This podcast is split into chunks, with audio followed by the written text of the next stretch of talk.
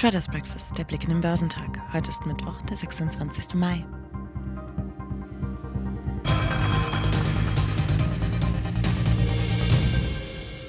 Erneut hatten die Inflationssorgen in der weltgrößten Volkswirtschaft zerstreut.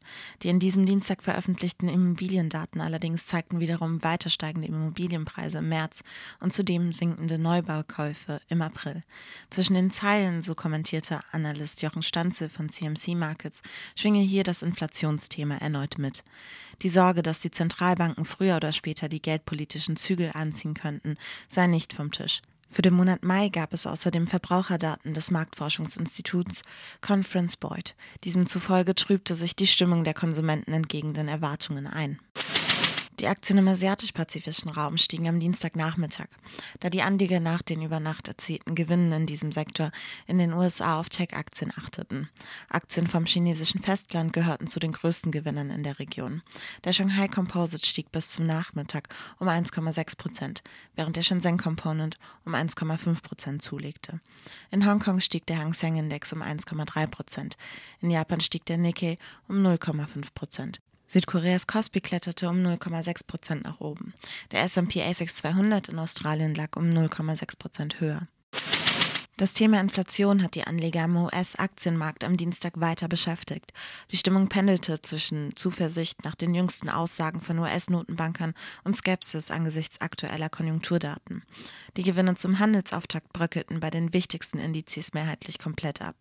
Der Dow Jones Industrial beendete den Handel mit minus 0,2 Prozent auf 34.313 Punkte, letztlich knapp über seinem kurz zuvor erreichten Tagestief.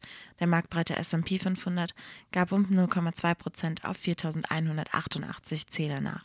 Der Nasdaq 100 hielt sich indes mit 0,1 Prozent im Plus bei 13.658 Zählern.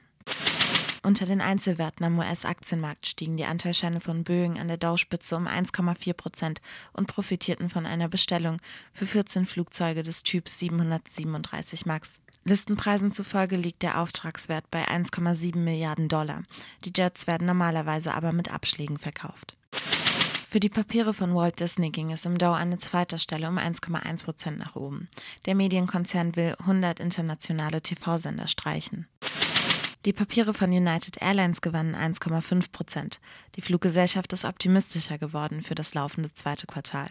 Sie erwartet nun, dass der Gesamtumsatz je verfügbarer Sitzmeile im Vergleich zum Vorjahr um 12 Prozent statt wie bisher prognostiziert um 20 Prozent sinken dürfte. Im Fokus standen auch die Aktien von Moderna, die im Nasdaq-Auswahlindex um 3,1 Prozent stiegen. Das Biotech-Unternehmen strebt im Kampf gegen die Corona-Pandemie eine europäische Impfstoffzulassung für Kinder und Jugendliche im Alter von 12 bis 17 Jahren an. Ein Antrag bei der EU-Arzneimittelbehörde in Amsterdam sei für Anfang kommenden Monats geplant. Die Aktien von Snap, der Entwicklerfirma der populären Foto-App Snapchat, gaben um 1,6 Prozent nach. Das Unternehmen untermauerte seine Ambitionen im Zukunftsgeschäft mit Computerbrillen durch einen mehr als eine halbe Milliarde Dollar schweren Kauf. Übernommen wurde die britische Wave Optics, die Spezialdisplays für eines von Snap entwickelte Brille herstellt, mit der sich digitale Inhalte ins Blickfeld des Nutzers einblenden lassen. Der DAX hat nach seinem Rekordhoch am Dienstag die Kursgewinne wieder größtenteils abgegeben. Am Ende des Tages blieb nur ein Plus von 0,2 Prozent auf 15.465 Punkte knapp über dem Tagestief übrig. Nachlassende Zinssorgen, positive Signale aus der Wirtschaft und eine mögliche Milliardenübernahme im Immobiliensektor hatten zunächst für gute Laune gesorgt. Für den MDAX der mittelgroßen deutschen Unternehmen ging es am Ende um 0,9 Prozent auf 32.712 Punkte hoch. Der deutsche IFO-Geschäftsklimaindex war etwas deutlicher als prognostiziert und auf ein Zweijahreshoch gestiegen.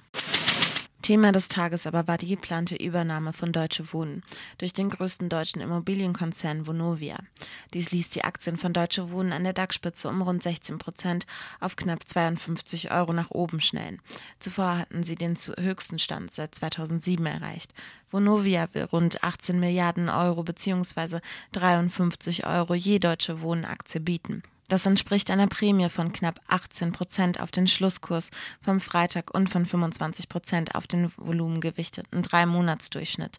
Anders als bei den bisherigen Versuchen sicherte sich Vonovia diesmal die Unterstützung der Deutsche Wohnspitze. Die Übernahme wäre strategisch sinnvoll für Vonovia und habe gute Erfolgschancen, schrieb Analyst Thomas Rothäusler von Investmenthaus Jeffries. Der anfängliche Verwässerungseffekt für Vonovia sei aber hoch. Dementsprechend verloren Vonovia-Aktien am DAX-Ende mehr als 6 Prozent und waren so günstig wie zuletzt vor rund einem Jahr. Heute halten HelloFresh, Chevron, PayPal, ExxonMobil, Amazon, Facebook sowie 1 und 1 Drillisch ihre Hauptversammlung ab. In Deutschland findet das Urteil im Klimaprozess gegen Shell statt. Umweltschützer hatten den Ölkonzern verklagt, um eine erhebliche Reduzierung des CO2-Ausstoßes zu erreichen. Der DAX wird zum Handelsbeginn bei 15.516 Punkten im Plus erwartet.